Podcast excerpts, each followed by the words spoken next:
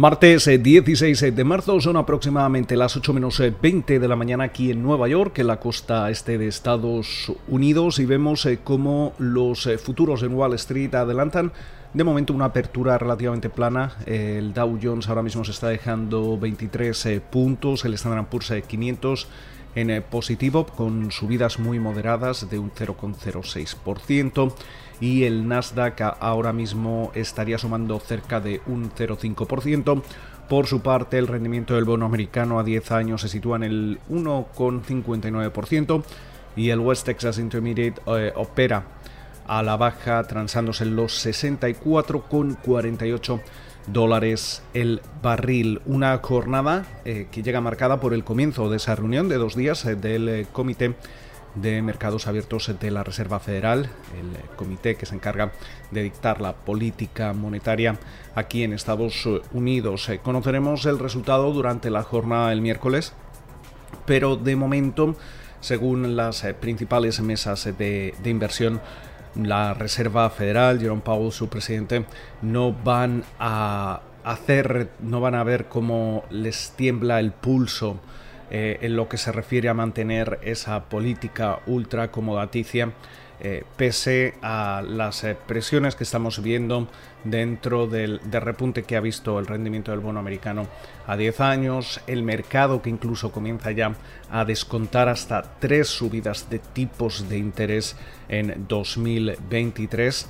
Estaremos muy, muy atentos eh, sobre todo a la actualización de las proyecciones económicas que baraja el Banco Central estadounidense. Obviamente vamos a tener que ver eh, mejoras dado que la semana pasada se aprobaba ese paquete de estímulo de 1,9 billones con B de dólares con lo cual podríamos ver cómo se mejora esa perspectiva de, crecimiento,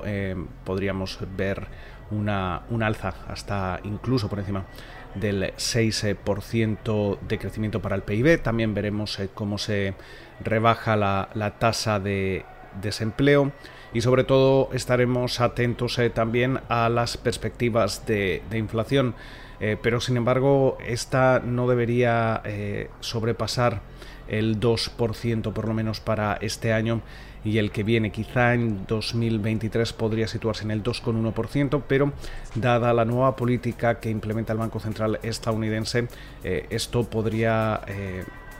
justificar que el Banco Central continúe con esa política ultracomodaticia. Es cierto que antes de subir tipos de interés,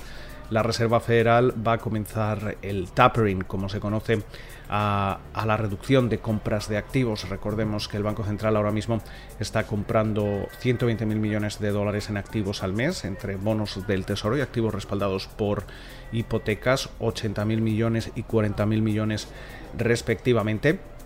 De momento, eh,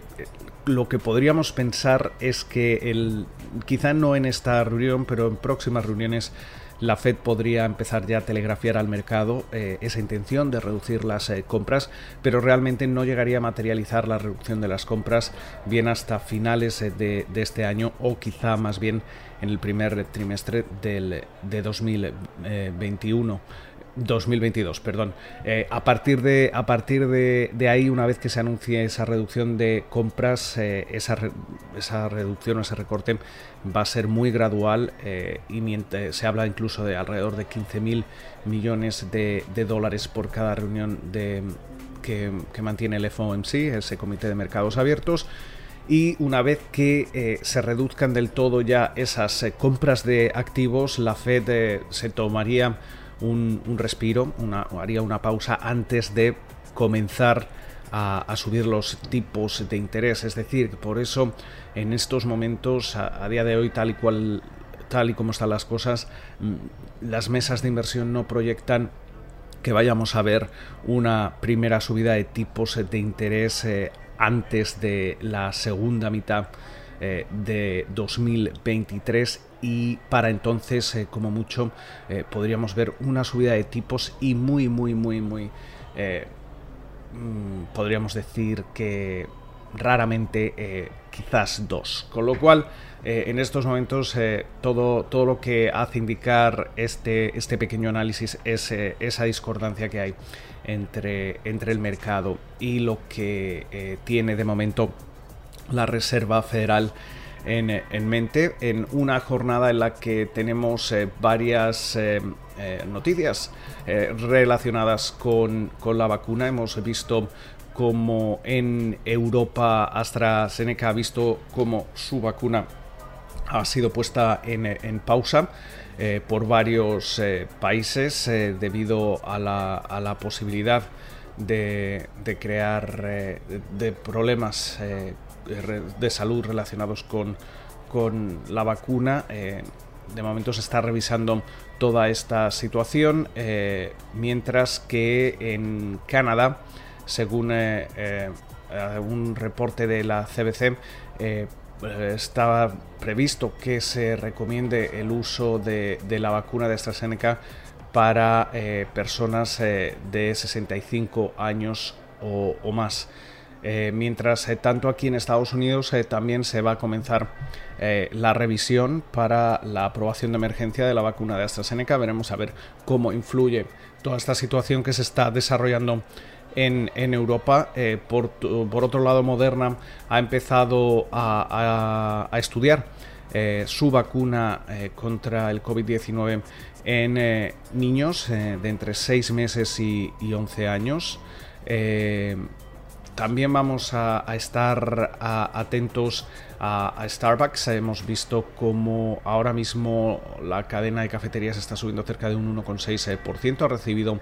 una mejora de calificación por eh, parte de BTIG eh, desde neutral hasta, hasta comprar. Durante la jornada de hoy vamos a estar también atentos a, a referencias macroeconómicas especialmente a esas ventas minoristas. Eh, también eh, vemos como el Washington Post adelanta que la secretaria del Tesoro Janet Yellen está coordinando con otros países la creación de ese impuesto mínimo global para las empresas multinacionales.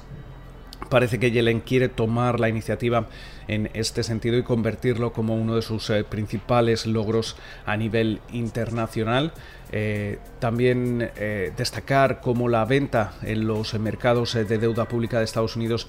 parece que se extiende a los bonos corporativos, elevando los costes de endeudamiento. Hemos visto cómo el rendimiento medio de los bonos estadounidenses eh, con grado de inversión alcanzaba el 2,28% la semana pasada. Eh, mientras tanto, al cierre de la jornada del lunes, veíamos cómo el Departamento del Tesoro daba a conocer cómo los inversores extranjeros, encabezados eh, principalmente por China y Japón, mantuvieron alrededor de 7,1 billones de, dólares en bonos del Tesoro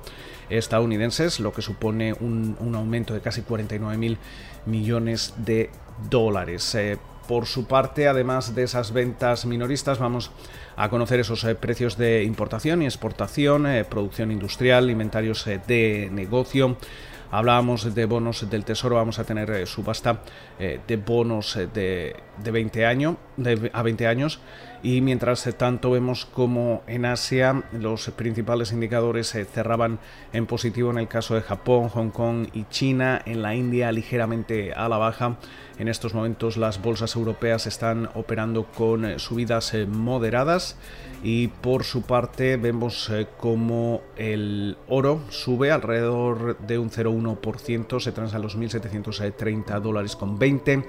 y el Bitcoin está, está cayendo cerca de un 1% hasta los 55.365 dólares. De momento, así están las eh, cosas. Esperamos eh, que pasen ustedes una feliz jornada de martes y como de costumbre nos volvemos a escuchar durante la mañana del miércoles.